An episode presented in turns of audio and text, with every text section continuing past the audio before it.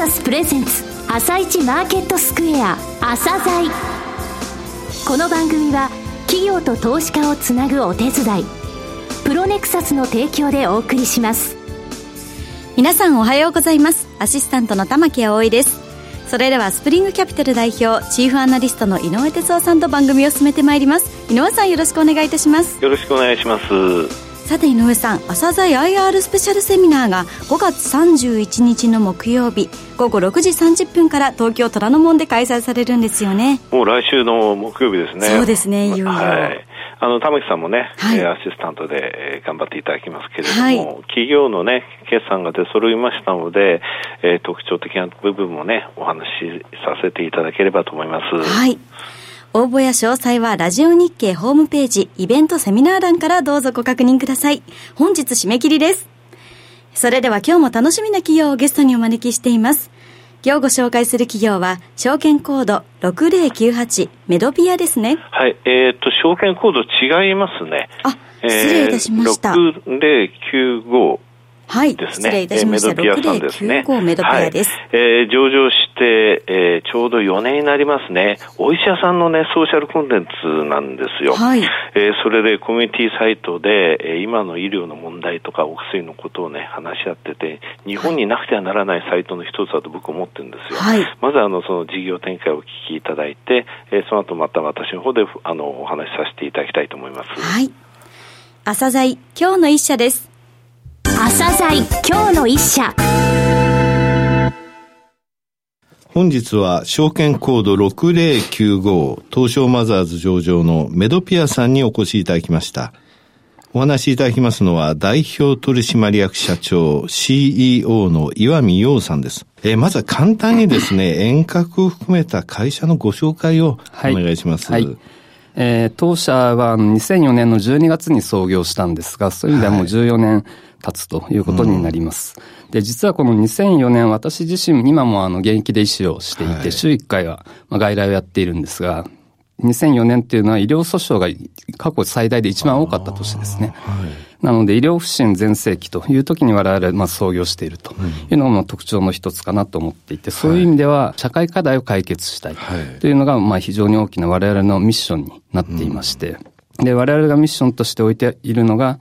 サポーティングドクターズヘルピングペーシェンツ、つまり医師をしっかり支援していこう、はい、その先に患者さんのためになるような事業っていうのは必ずあるよね、というのが我々のミッションとして置いているものと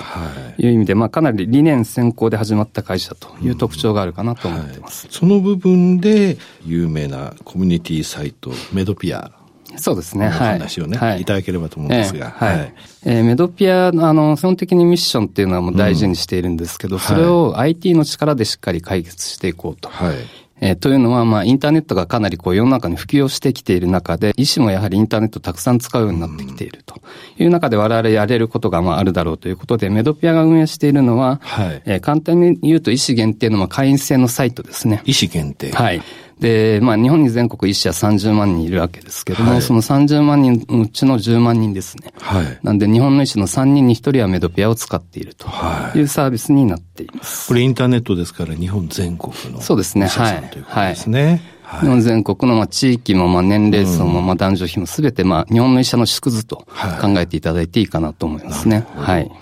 これはお医者さんだけ？これはあの、厳密に調べられるんですか、やっぱり？これかなり厳重に、あの、会員人数がまあ少ない時からかなり厳重にやっていて、はい、医師というのはあの、医師免許でまあ保証されて、証明をされているわけですが、医師免許証をこうファックスで確認をしたりとか、はい、あとは事務局のスタッフが病院の方に電話をして確認するという人たちが集まって10万人という意味では信頼性はかなり高いものと考えています。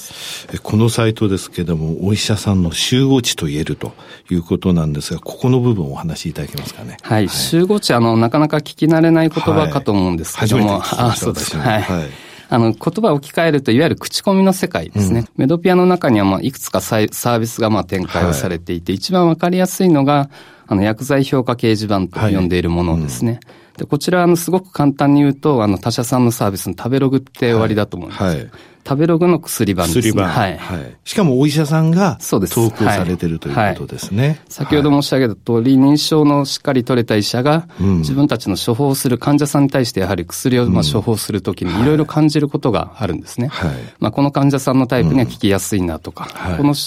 あの薬は1日3回でちょっと飲みにくいなとか、っていう話をこのメドピアの薬剤評価掲示板の中で、まあ、定性的、定量的に評価をしていると。で、これがあの現在50万件以上まとまっていますので、はい、そういう意味ではこれをまあ集合値と呼んでいて、はい医師がここで情報を共有する。その情報を得た医師が、うん、まあ、目の前の患者さんに対してこう適用していくと。まあ、そういう場所を提供しているのが、まあ、薬剤評価掲示板というものですね。はい。あと、症例の相談についても、されているということそうですね。あの、一番重要なのは症例、患者さんですね。うん、で、患者さんが、まあ、私の場合は、まあ、循環器内科が、まあ、専門なわけです。はい、循環器、心臓の内科ですね。うんはいで、心臓の患者さんが、まあ、例えば皮膚の疾患とか、うん、あとは精神的な疾患併発すると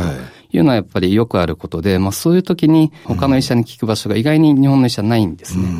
うん、そういう時にここの症例相談と我々ミートズエキスパーツと呼んでますが、はい、こちらのサービスでその領域の専門の先生に気軽に聞けるという場所を提供していて、その各疾患領域で、まあ、先生方、トップクラスの先生方ですね。うんお話をして参加していただいて、はい、それが大体今500名弱ぐらいの先生方に協力をしていただいて、10万人の医師会員であればいつでも相談できるという場所を提供してます。メドピア、あの、たくさんのサイトがありますよね、ページがありますよね。はい、えー、全部ご紹介いただきたいんですが、えー、それちょっと時間がないので、はい、その他にただいくつかですね、他にもご紹介いただけるところございませんか？とか我々が力を入れているのは、やはりその、プリーディスカッションの場所。はい。まあ、これはシンプルにフォーラムと呼んでいますけども、医師があの、自分が悩んでいることが本当に他の人にとってもまあ悩みなのかどうか、一、人の医師の疑問が多くの医師の疑問なのかもしれないということもあの非常に重要だと考えているので、いわゆるフリーディスカッションの場所。はい、で、例えば最近の時事ネタのお話ですとか、うん、あとは、まあ、例えば医師にとってのこう生活ですよね。うん、まあ、例えば転職のお話とか、はい、まあ、病院での生活環境とか、いうものをお話しするような場所もまあ提供しています。もうフリーに意見交換ができる場を提供している、はい、ということですね。さて、メドピアについて今お話しいただきましたが、これあの、参加されてるお医者さんから料金取ってるわけじゃないんですよね。そうですね。医師の参加はすべて無料となっていますね。はい。これあの、ビジネスとか収益源って言いますか、えこのメドピアどういうふうに活かされてるんですかね。はいあの、メドピアの収益源は、まあ、実はあの、我々の売り上げのまあ8割強は製薬企業様からいただいてるんですね。はい。はい。はい、医師はあの、最終的にこう、全員が仮にメドピアの会員になっても30万人ですと。うん、30万人非常に数として見たときに非常に少ないので、それよりは、あの、医師が生み出している価値ですね。そちらをこう、ある意味広告の方に当てていこうと。いうのがもともとの発想で、うん、で、医師はまあ非常に忙しいので、最近あの MR 製薬企業の営業マンの方々が医師に直接会うってなかなか難しくなってきてるんです。まあリアルに今まで会えていた人、まあ医師ですが、そちらの医師に対してデジタルインターネットを通してまあアクセスしたいと。はい、で、医師側からしても情報がいらないわけでは全くないので、まあ MR さん製薬企業からの情報は欲しいだろうと。い。うことで、メドピアのプラットフォームを活かして製薬企業がまあ、例えば A という薬を見,、見に来た医師に対して、そのタイミングで A の薬をこう紹介していただくと。はい、そちらの、まあ、いわゆる広告の予算、そちらをいただいているのが、まあ、現状のメドピアの一番大きな、まあ、収益源ですね。はい。効率的ですよね。この部分、このお医者さん、今現在日本の3分の1が入っているソーシャルコンテンツ、これもう圧倒的な強みですね。やはりそうですね、その数という部分と、あと我々のまあ一つ特徴は読んで終わりというものではなくて、基本みんなが参加しに来て情報を取りに来ているという特徴がありますので、そちらの中でのビジネスは比較的成立しやすいのかなと。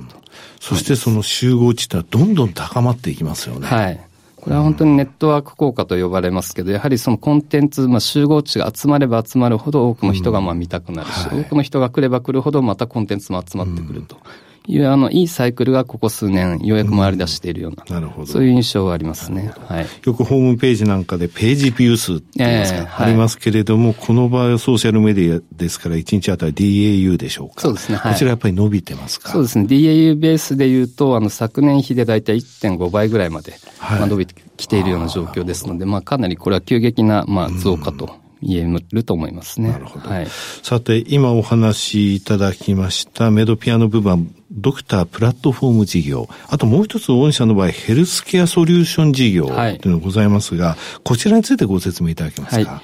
えっと、ヘルスケアソリューション事業は2016年ですから、一昨年、はい、えメディプラットとフィッツプラスと2つの会社があるんですが、はい、こちら両方あの子会社化させていただいて、で、展開しているものになります。うん、で、一言で言うとメディプラットの方は遠隔医療相談サービス、遠隔医療サービスですね。はいその中に遠隔診療とか遠隔医療相談とかあるんですけど、基本的にメドピアのまあ10万人の会員が、あの一般の方々とまあネットを通してこう、様々な意見交換なり、まあ医師ですからやはりこう病気のある程度の相談に乗るとか、はいまあ、あの、健康についての相談に乗るようなサービスを提供しているのがメディプラット。なるほど。あと、フィッツプラスに関しては、こちらの管理栄養士のプラットフォームと捉えていただければいいかなと思うんですが、はい、こちら1500人弱のまあ管理栄養士がいまして、うん、その管理栄養士がこちらもあのインターネット上で、はい。えっ、と、アプリを通して、一般の方々の栄養栄養に関するまあ相談に乗るというサービスを提供しています。はいはい、先ほどお話しいただきましたメディプラットのそのお医者さんに相談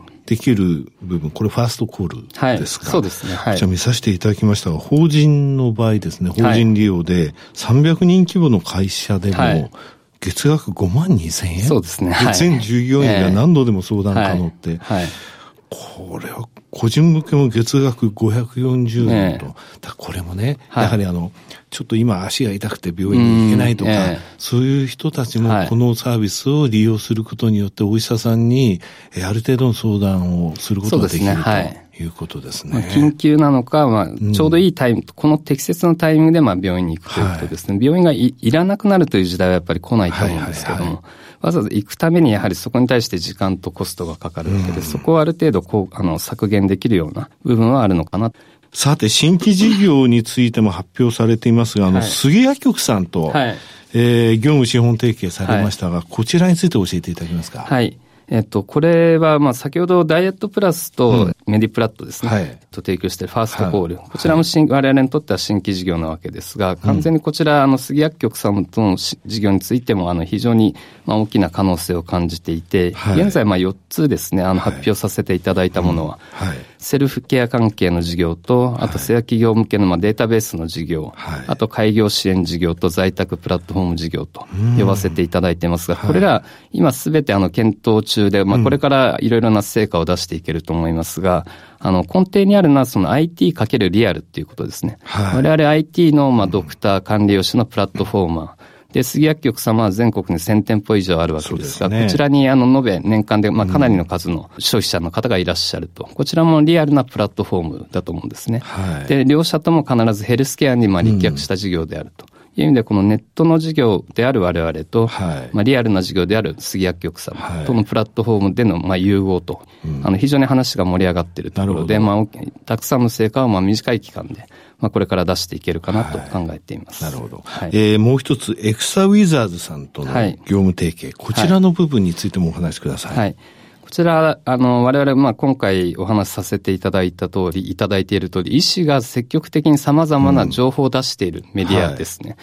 い、という意味では、医師からの様々な、まあ、AI でいうところの教師データを豊富に有している会社という捉え方をしていただくと、エクサウィザーズさんが持っていらっしゃる AI に関する知見、まあ、ノウハウですね。うん。そちらかける我々が持っている医師かける医師の集合値のところ、というのは非常にまあ可能性があるだろうということで、今第一弾ですけども、はい、次世代のまあ MR 製薬企業のまあ営業マンの、はい、えー、育成支援サービスである HR 君 4MR。こちらを今提供を始めたところで、まあこれ以外にもいくつか検討をしているところということになります。なるほど。はい。エクサウィザーズさんって日経ネクストユニコーン10社に選ばれた会社ですね。そうですね。はい。非常に今風な会社だと思います。これは AI と意思集合値というふうに考えておりますかね。そうですね。はい。最後になりましたが、リスナーに向けて一言お願いします。はい。えー、我々、そのヘルスケアかけるテクノロジー、我々ヘルステックと呼んでる領域でずっと勝負をしていて、うん、今14年経つところですけども、やはり最近ここ数年、非常にこのヘルステック業界が賑やかになってきているなと。我々がもともとこう捉えている、まあ、マーケットという意味ではヘルスケアマーケットの、はい、ヘルステックマーケットは非常に大きくなると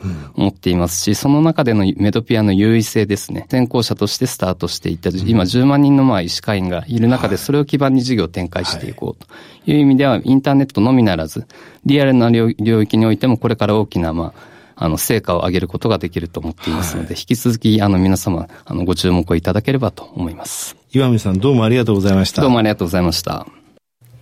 今日の一社、メドピアをご紹介しました。さらに井上さんにメドピアについてお話しいただきます。はい、えー、岩見さんですね。はい。現在もお医者さんとして週1回外来の診察に当たってるんですよ。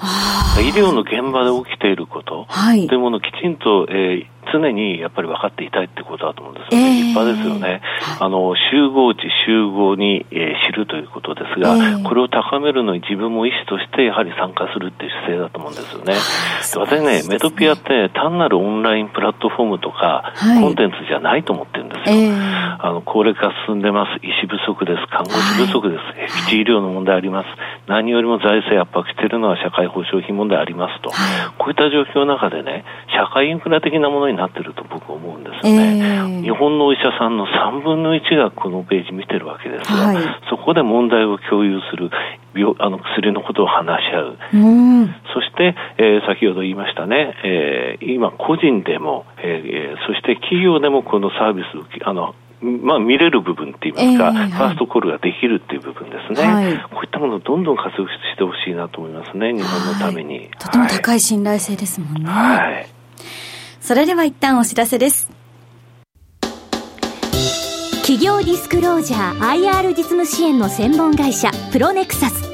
上場企業のおよそ6割2200社をクライアントに持つ。これはアジア証券印刷の時代から信頼と実績を積み重ねてきたからこそ。さらにプロネクサスが目指すのは企業と投資家をつなぎ日本の株式市場を活性化させることです。プロネクサス。私たちは個人投資家の皆さんを応援します。井上哲夫。今日のストラテジー。それでは井上さん、後半の解説もよろしくお願いいたします。はい、アメリカも日本もね、ユーフォリア的に静かに、えー、ボラティリティなんか上がってきましたけれどもね、さすがにちょっとバリュエーション的にね、結構なところまで来たなという印象なんですが、えー、アメリカの金利がね、上がってますけれども、それにもあんまり反応しなくなってるっていうところが強いかもしれません。はい、ただね、アメリカの5年債、10年債、7年債って3%乗せて、はい、これ5年債も3%乗せそうなんですよ。えー、5年債3%っていうと2008年9月、あのリーマンショック以来なんですよね。だその前の状況、えー、景気が良かった時に実体経済、金利ってものを戻ってるというふうに考えればいいのかなと思うんですけどもね。はい、さて日本の方も、えー、決算出揃いました。出揃って日経平均の EPS 一株当たり利益、これ本当はないんですけど、PR があるから逆算で出せるんですよ。はいうん、よくないんですよね。去年1年間、去年の3月から今年の3月って実は40%も上がったのね。はい、つまり40%増益だったわけですよ。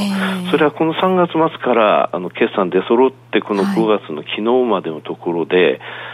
若干下がってるぐらいなんですね。すねとなると、去年の4月から今年の3月末までの平均の PR という日経平均14.7倍なんですよ。はい、ですので、今の一株利益にかけてみると2万4700円。うん、うんそれよりちょっと上になるとバリエーション的にね、割高感が出てくるので、まずそこまで行きたいなっていうのが、はい、えー、正直なところですね。はい。井上さん、本日もありがとうございました。また来週もよろしくお願いいたします。この後は東京市場の寄り付きです。朝鮮この番組は企業と投資家をつなぐお手伝いプロネクサスの提供でお送りしました。